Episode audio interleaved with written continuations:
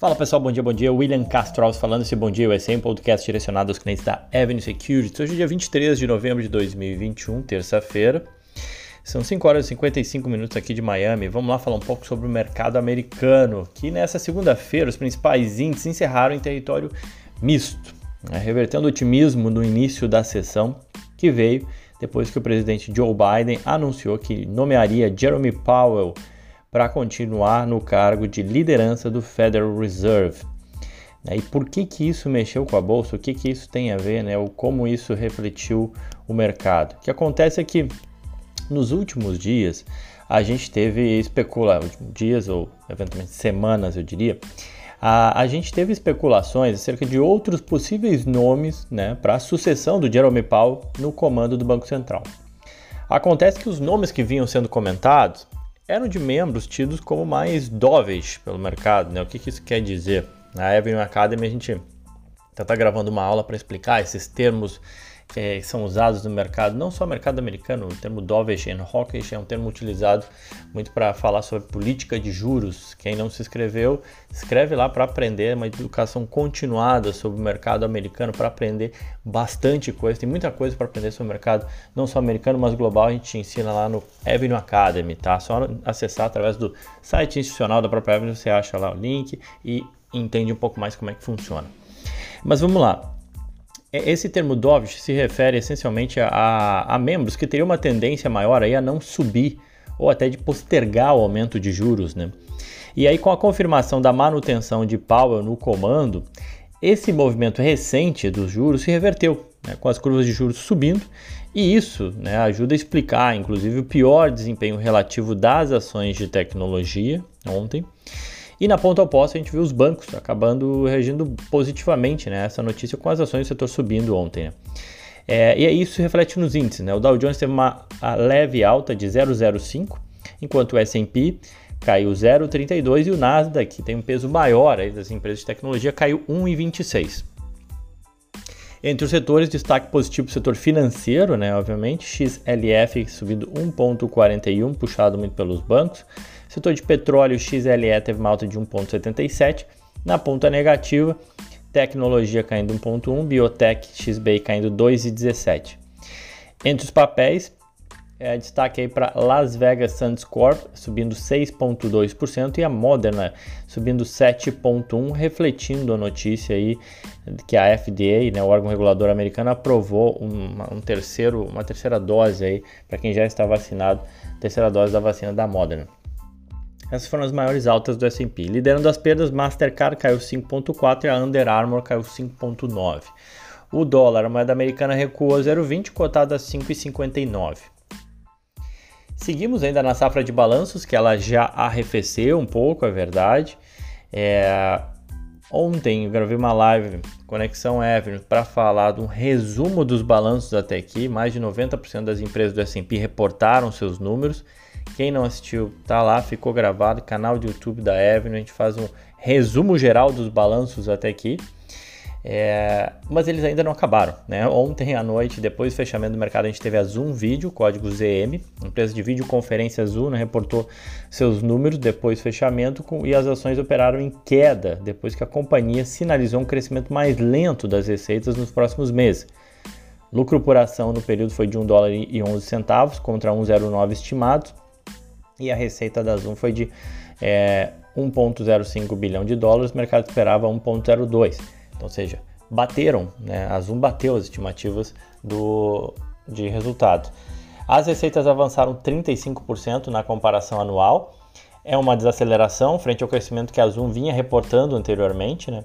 O lucro líquido saltou 71% para 340,3 milhões de dólares. É, que mais interessante? Cerca de do... A empresa comentou que cerca de 2.500 clientes da empresa estão gastando mais de 100 mil dólares por ano com a Zoom, um aumento aí de 94% né, em relação ao mesmo período do ano anterior, né, 94% no número de clientes, ou seja, mais clientes pagando mais ou usando mais serviços, né, gerando mais receitas para a Zoom. Para o quarto trimestre fiscal, a Zoom previu ganhos aí de 1,07 por ação e uma receita de 1,053 bilhão de dólar, o que implica um crescimento de 19%, uma desaceleração, né, se a gente pensar que é, Uh, ela apresentou uma 35% é, de crescimento de receita neste trimestre e também basicamente quase que uma estabilidade na receita, né? o que para uma empresa de crescimento acaba sempre pesando, e não é por acaso que as ações no After caem 6. Hoje a empresa está avaliada em 70 bilhões de dólares e negocia 51 vezes lucro para 2022. Suas ações acumulam queda de 28% nesse ano. Outra que divulgou o resultado foi a Agilent Technologies. Código da Agilent é só a letra A. É, as ações caíram quase 4% no after, depois da empresa divulgar um guidance menor do que o mercado estava esperando para 2022. Apesar disso, os resultados do quarto trimestre vieram bons. Tá? O lucro por ação foi de 1 dólar e 45 centavos, acima das expectativas de 99 centavos, e as receitas totalizaram 1,6 bi de dólar, em linha com as estimativas.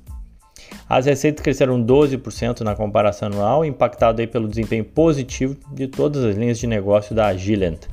Teve a, a linha de negócio Life Science Group, um crescimento de receita aí de 11%, grupo de diagnósticos e, e genoma subindo 16%, e a Agilent Cross Lab subindo 10%. Né? A Agilent é uma empresa que fornece muito serviços, equipamentos, materiais e químicos reativos também para laboratórios. Tá? Além disso, tanto a margem bruta quanto a margem operacional de, de todas as operações da empresa cresceram, indicando é, uma melhora de eficiência operacional. Lucro líquido de 442 milhões de dólares, quase o dobro do apresentado no mesmo trimestre do ano passado. E para o ano que vem, a empresa espera receitas aí de 6,6 até 6,7 bilhões de dólares contra uma expectativa aí de 6,75 que o mercado teve, né? Então, mesmo no teto das expectativas de receita para o ano que vem, é, esse teto ele é menor do que aquilo que o mercado estava esperando. E foi isso que ajuda a explicar o mau desempenho da, da Agilent no after, mesmo com o resultado que é, bateu as expectativas. A Agilent possui é, 40, quase 50 bilhões de dólares de valor de mercado e as suas ações sobem 38% em 2021. Para acabar os destaques corporativos aqui, a gente teve notícia da Rivian e da Ford. Né? Ontem as ações da Rivian caíram 2,4% no after e apontam para mais 8,2% de queda. Tá? Desculpa, ontem as ações caíram 2,4% né? e apontam no after agora para 8,2% de queda, com a notícia de que ela e a Ford não planejam mais co-desenvolver um veículo elétrico. Né? A Rivian foi aquela empresa que fez recentemente o IPO, uma empresa de carro elétrico, vale mais, hoje, mais de 100 bilhões de dólares e que tem como um dos acionistas, acionistas importantes Jeff Bezos e também a Ford. Bom, é, as duas empresas anunciaram inicialmente o desenvolvimento de um veículo em conjunto, quando a Ford investiu 500 milhões de dólares na Rivian em 2019. Mais tarde, disseram que seria para a luxuosa marca Lincoln da Ford, antes de cancelar os planos também, isso tudo no ano passado. A Ford, na época, disse que as montadoras ainda buscariam outras oportunidades de colaboração. Esses planos também foram descartados, de acordo com o porta-voz da Ford. A Ford diz que a empresa mantém laços com a Rivian, né, incluindo a participação de 12% na startup.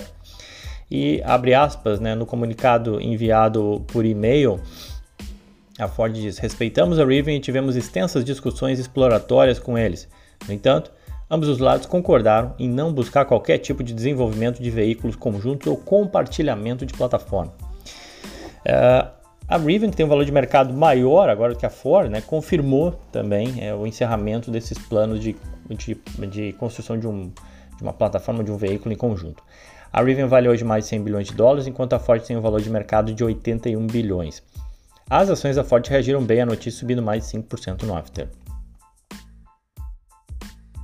O que mais? E saindo de ontem vindo para hoje, uh, bolsas na Ásia em tons mistos, com queda em Singapura e Hong Kong leves altas no Japão, China e Índia. Na Europa, a gente tem um dia negativo na Europa, tá? Todas as bolsas em queda, refletindo o aumento de casos aí da Covid na Alemanha, né? A própria Angela Merkel falando que a situação está crítica por lá. O estoque 600 cai 0,9, né? O estoque 600 é aquele índice que pega diversas empresas dos diferentes países da, da Europa. Além disso, chama atenção, né?